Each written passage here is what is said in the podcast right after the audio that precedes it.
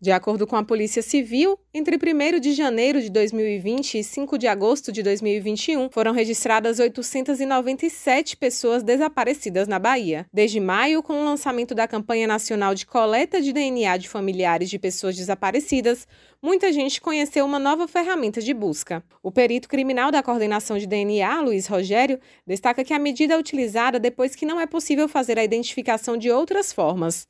Ele lembra que o banco já existe desde 2012, mas só agora com essa finalidade. E aí, caso não consiga fazer identificação de outras formas, que pode ser identificado também pela impressão digital e pela arcada dentária e exames odontológicos, e aí sim vai para a genética, que é o meu caso.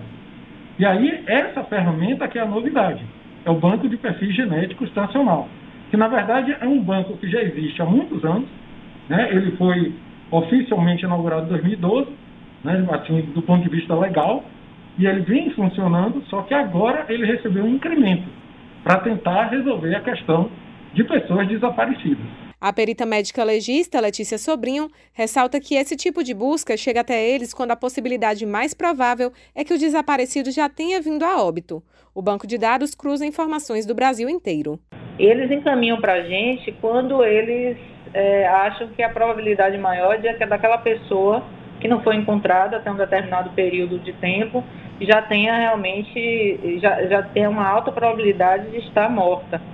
Então encaminham para a gente, a família, para que a gente faça a busca aqui no IML entre os, os casos de corpos não identificados. É, a gente, na verdade, a gente está buscando formas de ampliar as possibilidades de, de encontrar esses desaparecidos, é, que é um, um, banco de dados, que é, um, que é um banco de perfis genéticos a nível nacional e que consegue, a depender da situação, fazer busca em todo o país. Letícia Sobrinho explica que a novidade é que agora eles fazem o cadastro e a coleta de todas as famílias que chegam até eles e das que já estavam cadastradas. Polícia Civil encaminha pra gente. Tem um boletim de ocorrência lá, tudo direitinho, ela faz um ofício e encaminha aqui para o IML. E aí a gente faz o cadastro, a gente vai marcar, uma, aí a gente normalmente faz um agendamento com a família, né, de um atendimento exclusivo com aquela família, para coletar as informações, fazer o cadastro e agora, a gente, à medida que as famílias vão chegando, famílias novas que vão chegando, que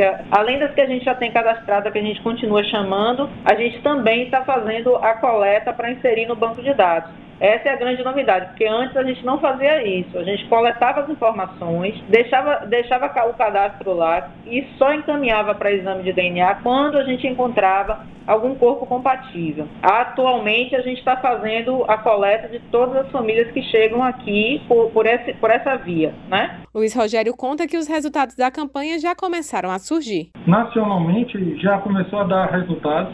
Alguns estados, principalmente Goiás, e Espírito Santo, Distrito Federal Rio de Janeiro. Aqui nós finalizamos semana passada a inclusão de todos os perfis das famílias encaminhadas e agora vai começar a comparação, que ela é automática nacionalmente. Então a gente fica esperando os dados serem cruzados nacionalmente para obter o resultado. Então provavelmente essa semana a gente já deve ter alguma coisa, se tiver alguma possibilidade de identificação. Mais ou menos mais de 40 famílias no total e mais de 80 familiares processados.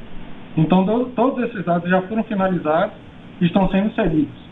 Após a coleta, o DNA é enviado para o Laboratório de Genética Forense da Instituição de Perícia Oficial dos Estados, onde é analisado. O perfil genético obtido é enviado ao Banco Nacional de Perfis Genéticos. No banco, o perfil coletado é comparado com os perfis de pessoas de identidade desconhecida, de pessoas que buscam por seus familiares e de restos mortais não identificados. Raíssa Novaes para Educadora FM.